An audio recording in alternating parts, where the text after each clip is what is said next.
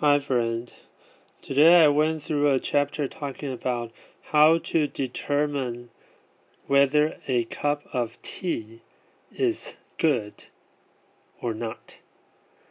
Well, this is a forever ongoing argument between many people.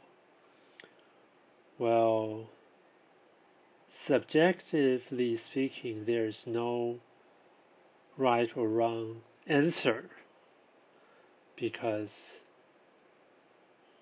it's a matter about personal preference.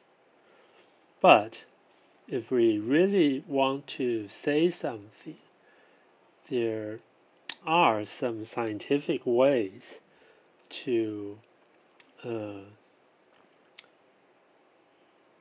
make some uh, evaluation criteria and we can somewhat make some judgment on whether this cup of tea is good or not. Well, basically, mostly it's about sweetness, bitterness, and the astringent uh, feeling or taste. Okay, so here it goes. First, well, if you brew your tea for many times, uh, the more you brew it, the degree of sweetness will be lighter and lighter weaker and weaker. And another thing, okay, secondly, uh, when you are uh, making your tea, the time you brew it, well, sweetness reaches its peak at the time of two minutes. Well, afterwards, well, it will fall a little bit, but it will stay there.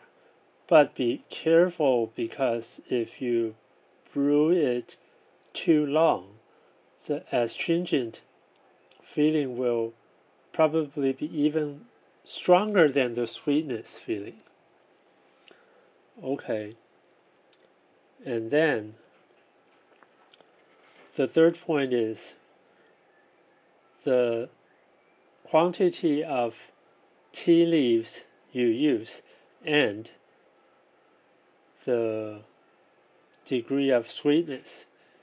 It's positively correlated, which means the more tea leaves you put in, of course, it will be sweeter, just like somewhat, somewhat like you add sugar.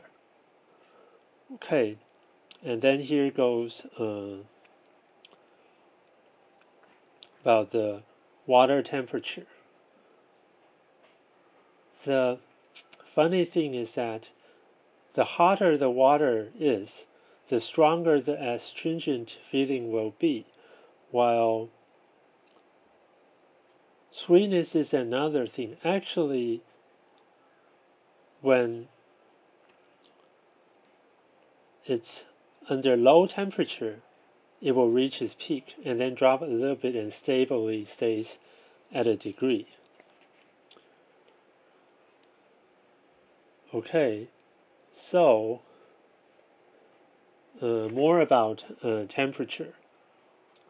So this means that actually if you're uh, not, if you don't insist on drinking hot tea, the author of this book, who's an expert in tea, a tea doctor, suggests that actually it's quite nice for us to drink cold brew tea. Well, of course, it takes longer, but you can like make a huge bottle, maybe one liter or even more. You just brew it one time, but you can, you will be surprised with the tastes and feelings you get. So, I hope you will be like me, fall in love with cold brew tea. And next time, I'll talk more about this, uh, those information about uh, good tea. Have a nice day.